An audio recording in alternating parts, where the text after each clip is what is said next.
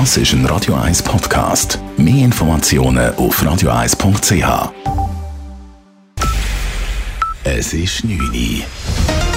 Radio 1, der Tag in 3 Minuten. Mit dem Marco Huber.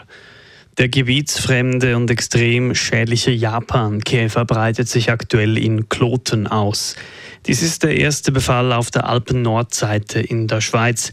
Der Japankäfer kann an Pflanzen und Grünflächen große Schäden anrichten. Deshalb habe der Kanton umgehend Maßnahmen zur Tilgung des Käfers ergriffen.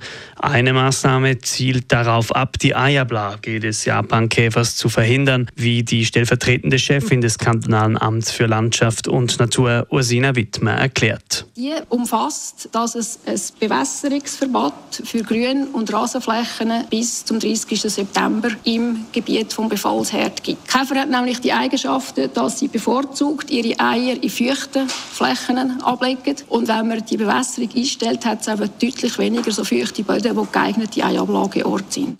Darüber hinaus beginnt am Donnerstag ein Insektizideinsatz. Beim Blutspenden soll es neue und einheitliche Regeln geben. Heute hat die Zulassungsbehörde Swiss Medic einen entsprechenden Antrag des Schweizerischen Roten Kreuzes angenommen. Für Pink Cross, den Dachverband der schwulen und bisexuellen Männer in der Schweiz, war diese Anpassung überfällig. Nichtsdestotrotz erwartet Geschäftsleiter Roman Heckli zumindest vorerst keinen Ansturm beim Blutspenden. Gleichzeitig in wahrscheinlich zwei, drei Jahren haben wir alle wieder vergessen, dass es mal anders war. Und dann werden wir so gerne Blut spenden wie alle anderen auch. Wo das halt, es ist ja meistens nicht etwas, wo man wirklich auch freiwillig macht, sondern wo auch immer ein gewisses Pflichtbewusstsein ist. Aber ich möchte auch anderen Leuten helfen, darum kann ich Blut spenden. Die neuen einheitlichen Regeln beim Blutspenden gelten ab dem 1. November. An der Frauenfußball-WM haben die Schweizerinnen heute einen wichtigen Schritt in Richtung Achtelfinalqualifikation gemacht.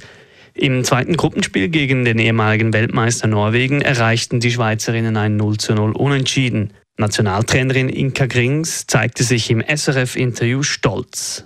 Ich glaube, das, was wir heute gezeigt haben, war eine, eigentlich die beste Leistung bisher. Wirklich super diszipliniert, mit absoluter Entschlossenheit.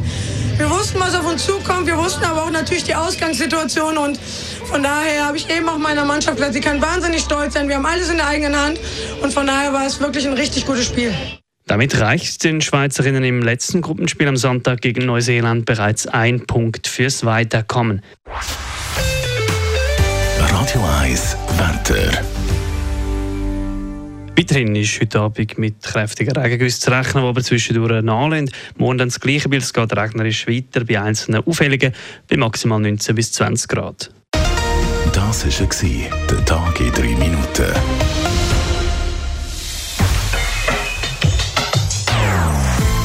Nonstop. Das ist ein Radio 1 Podcast. Mehr Informationen auf radio1.ch.